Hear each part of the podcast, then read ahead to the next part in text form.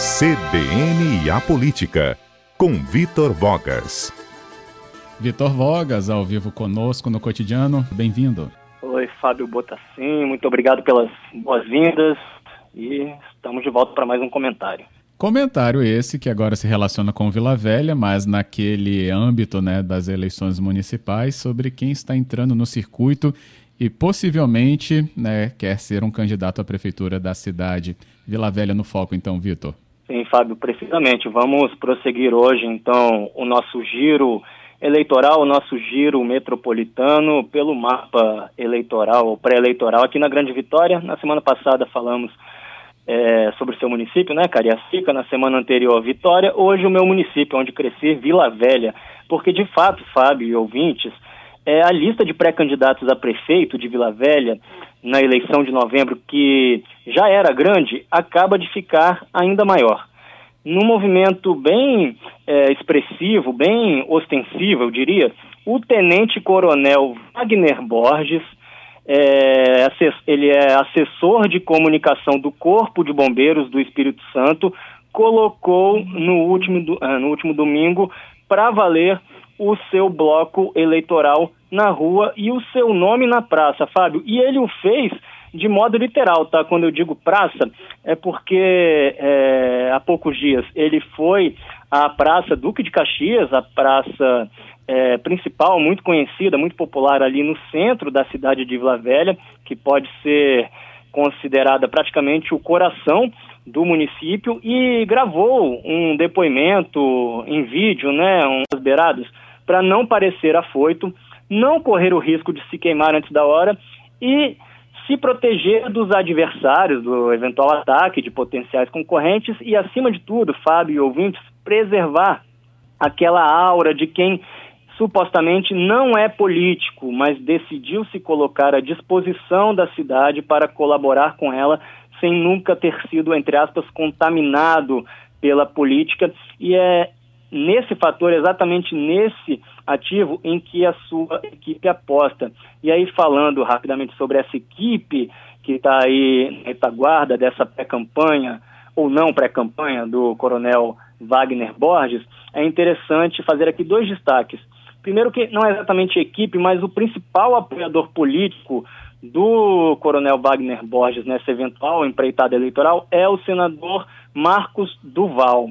Os dois, e aí entrando no segundo destaque, o, o tanto o Marcos Duval como o Coronel Borges, Fábio, é, possuem o mesmo mentor político. Essa estratégia, inclusive, que eu é, expliquei há pouco, é ditada pelo é, empresário e consultor Aldeci Carvalho, ele que também foi mentor, coordenador e estrategista político do Marcos Duval, quando o então instrutor de segurança é, uma vaga no Senado, naquela sua exitosa campanha ao Senado em 2018. O Duval, a propósito, é esse é, potencialmente esse principal cabo eleitoral do Wagner, e é bom lembrar aqui aos ouvintes que a campanha dele há dois anos também foi muito calcada nesse perfil de outsider, né? É, nesse modelo do, do, do indivíduo que não é político, ou pelo menos não se apresenta assim, mas alguém apartidário que veio de fora da política, do meio político tradicional, para contribuir. Essa fórmula que deu certo para Duval há dois anos, agora pode ser reeditada nessa possível campanha de Wagner Borges. Fábio, é, um último destaque que gostaria de frisar é que ele não tem partido, né? não tem filiação partidária, até porque não precisa, ele ainda não fechou a questão quanto à filiação, é, até porque, né, o ouvinte até pode perguntar, mas como ele ainda não está afiliado, se está se colocando aí Sim. como possível candidato, né, a esta altura do processo, é que a legislação eleitoral estabelece um tratamento diferenciado uma espécie de prerrogativa especial a quem é militar, como é o caso dele. Como militar, uhum. o Wagner Borges não precisa estar afiliado previamente para se habilitar a concorrer, é, mas apenas registrar candidatura na Justiça Eleitoral pelo partido que ele vier, uh, vier a escolher, lá no limite do prazo, até 26 de setembro, que é quando vence o prazo para registro de candidaturas. É com certeza uma grande vantagem dele em relação aos potenciais concorrentes diretos a prefeito de Vila Velha, já que uh, todos os demais são civis e já estão filiados desde abril ao partido pelo qual concorrerão. Mas essa é uma prerrogativa, Fábio, aí caminhando de fato para a conclusão, que dá ao Wagner um prazo maior, é, é ao mesmo tempo um privilégio, mas também um problema. Também pode ser considerado um problema para ele, na medida em que, ok, ele tem mais tempo que os outros para se filiar, mas o fato é que ele precisa né, arrumar um partido para se filiar e, mais que isso, um partido que garanta a ele a legenda para se candidatar a prefeito de Vila Velha. Algo que, pelo menos por enquanto, ele não possui. Ele, ele ainda não tem esse partido assegurado, mas sim é, muitas opções. O que ele tem, sim, são muitas opções na mesa, entre convite, é, muitos convites formalmente feitos por dirigentes de algumas siglas, de algumas agremiações que gostariam de tê-lo como candidato em Vila Velha, e alguns outros partidos onde a situação é mais complicada, mas o staff dele gostaria de vê-lo filiado.